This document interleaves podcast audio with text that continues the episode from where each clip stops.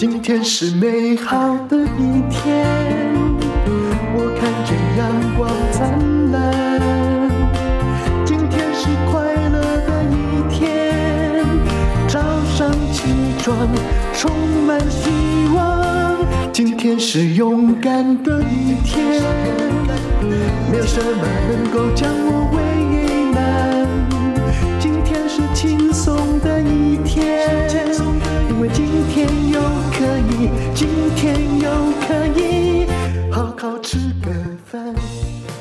欢迎收听人生实用商学院。你相信有人会为了一只狗，然后就变成一个宠物连锁医院的院长吗？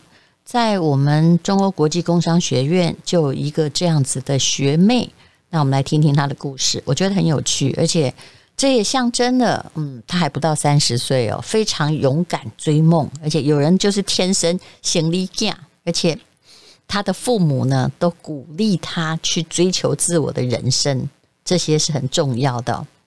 八年前啊，陪伴李雪七年的爱犬毛毛出现了。关节性的问题，这个女生叫做李雪。那个时候呢，她大概嗯，就只有二十岁左右。她心急如焚，跑了很多家诊所，但是医生呢说的答案都不一样。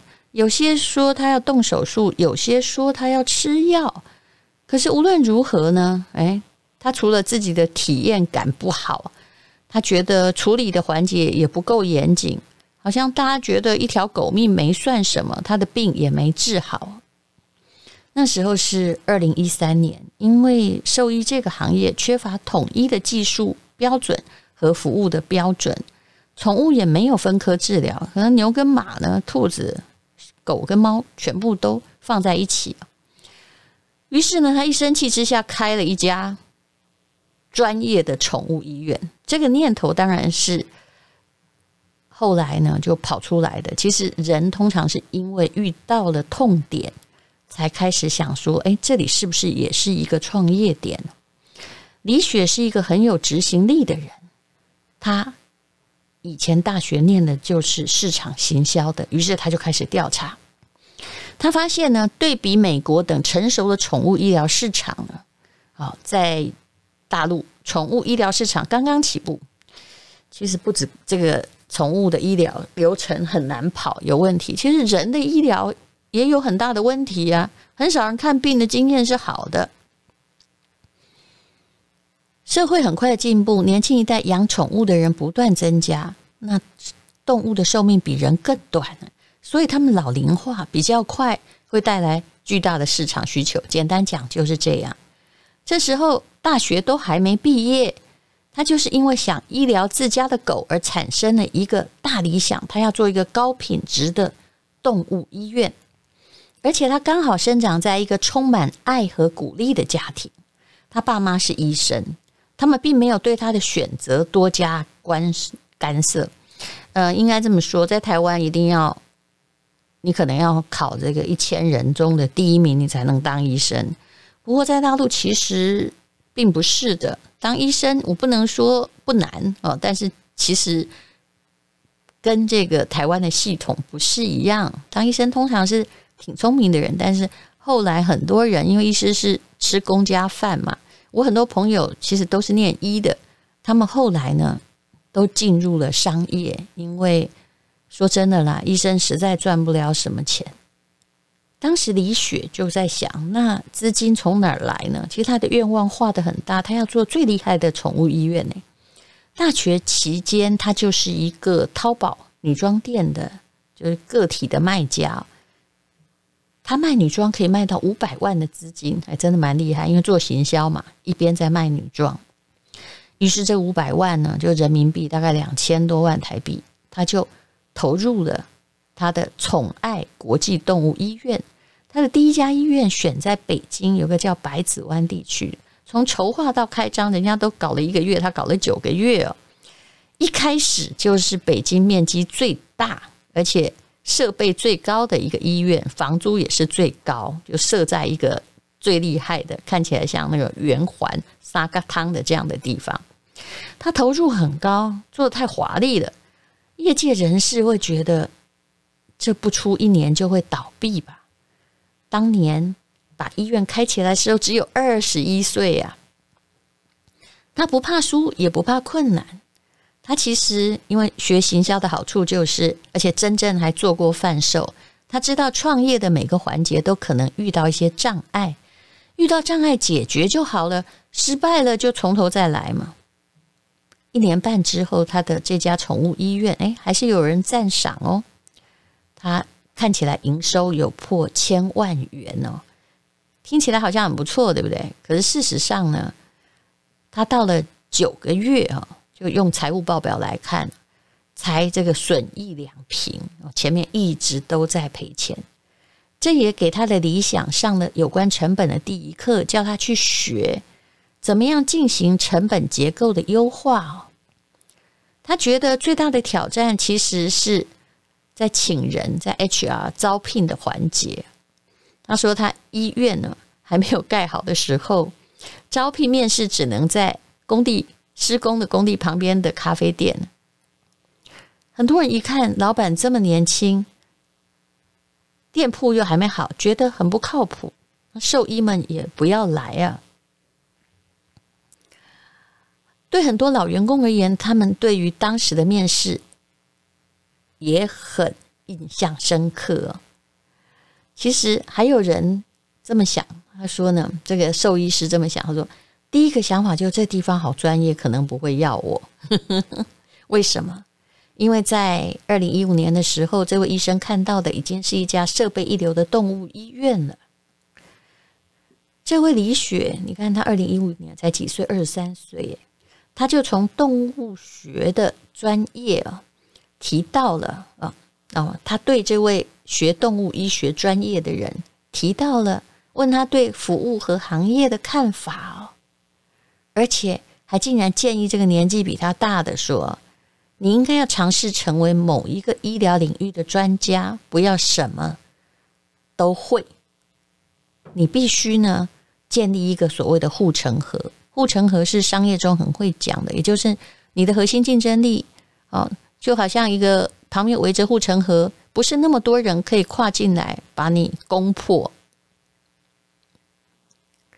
为什么呢？因为他的狗毛毛就是得了专科性的疾病，比如说关节炎。他希望来应征的这位医师治疗的，可能就是选一个关节炎，或者是啊，有的可能治心丝虫，大概是这样子。他觉得宠物的老龄化对于医生专业的要求是越来越高的，所以要有足够专业的医生，才能够提供最专业的治疗的方案。你来看看他的动物医院有哪一科？我真的觉得这个视野了不起。一个二十出头的女生，她可以建立呃内科啊，宠物的内科、外科、眼科、麻醉、疼痛管理、肿瘤科，呵 呵还有十五个专业的诊疗中心哦，真的是挺了不起的。后来呢，看看他们的财报，诊疗的收入占百分之九十，其实百分之八十五都是专科。还有重大疾病的治疗，为什么？因为别的医院收不了，那大家为了心爱的宠物来找他。他一开始因为很年轻，就用企业的方式在做医院了。很多人说最怕外行领导内行，李雪并不是一个兽医师，可是这些技术长们都很认可他的领导。为什么？其实外行领导内行最怕就是你对内行不尊敬。这位年轻女生对医疗人员很信任跟尊敬，会定期开会和交流哦。因为如果你真的把行销学好，就会知道人才是核心的竞争力。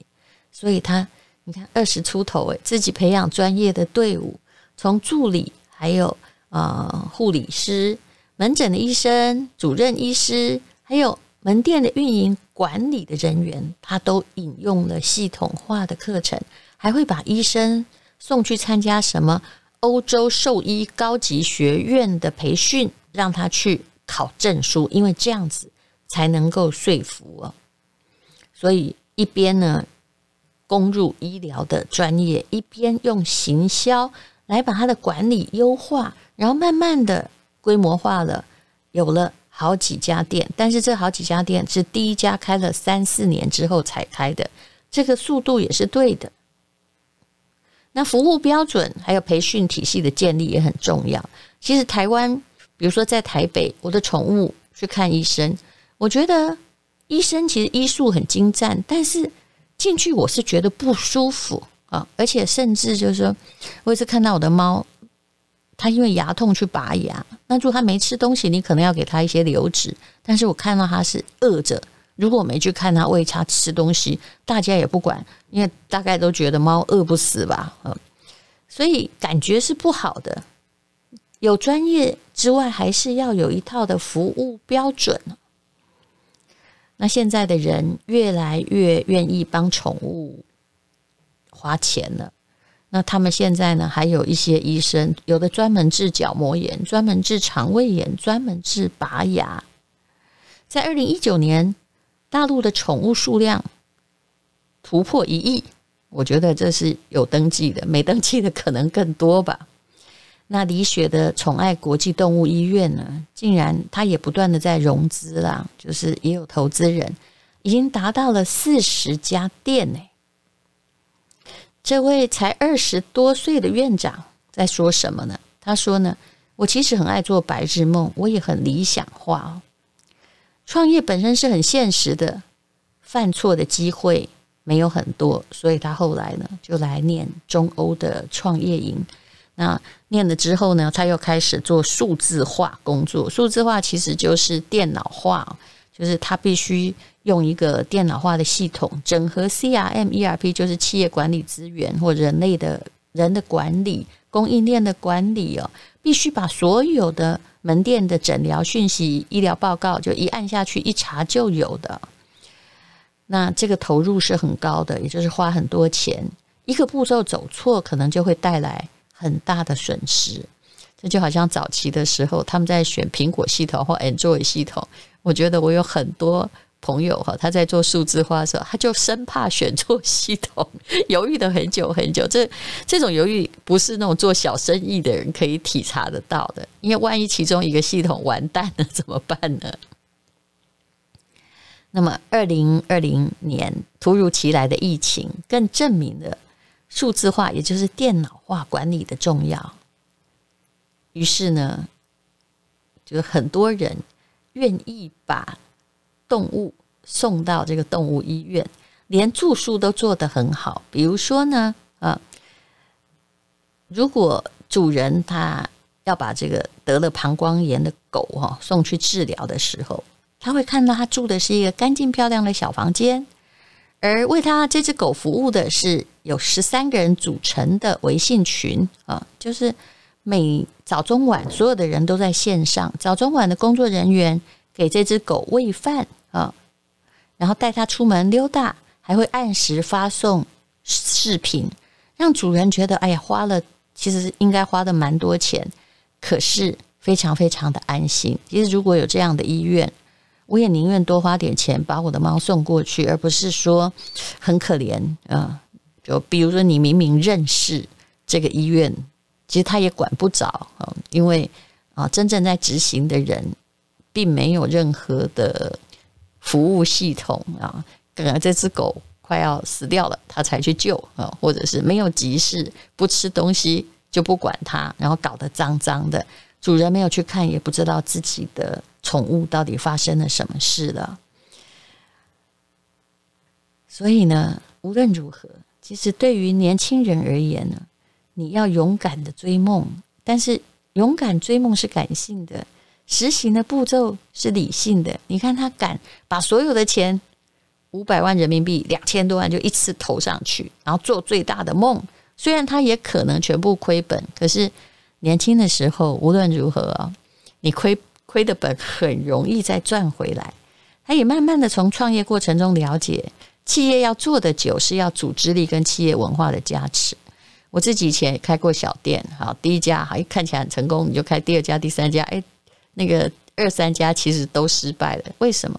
因为你都是随机应应变呢，你并没有先建立一个系统再来创业。事实上，一家店是好管的，那如果呢，你想要有连锁，只要你开始有第二家，那就是一个企业体，没有你想象的那么的容易啊！啊，不然很多人，尤其是餐饮店，非常容易看见一件事情，就是，哎，怎么明明卖同样的菜，第二家无论如何就跟第一家不一样？那你是不是有两家店就要有一个中央厨房的呢？其实这些都要先行思考。一定要先把它想清楚，而不是东开一家西开一家。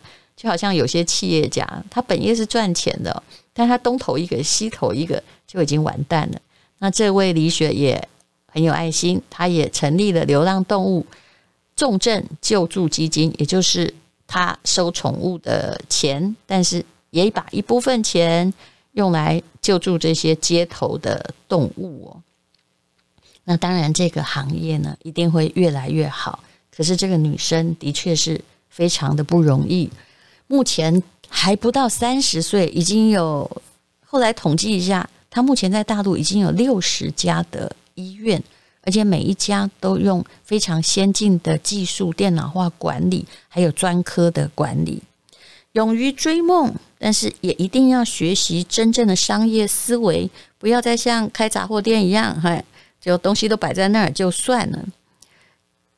创业是一件很有趣的事情，如果你愿意不断的吸收，你会发现企业体其实跟人的生命体一样，你给它什么一个到位的养分，然后它就会茁长。它要是缺了什么东西，就吃坏了很多的营养，它也还是就再多钱一个企业搞错方向，也还是会崩溃。谢谢你收听人生实用商学院，这是一个真实的故事。二十岁的李雪，她成为一个非常大的动物医院的 CEO，而且我认为哦，这真的是很了不起的。如果我有孩子的话，我很宁愿哦，他想要去创造一个东西，是一个企业也好，而不是、呃，我立志哦，就是要来要让谁养啊？公家机关养，让政府养，然后考了试之后就哎，不管自己人生有没有进步，反正我就待到拿退休金为止。我不认为这样的人生观是可爱的，所以大家可以听听看这个故事。今天是勇敢的一天，没有什么能够让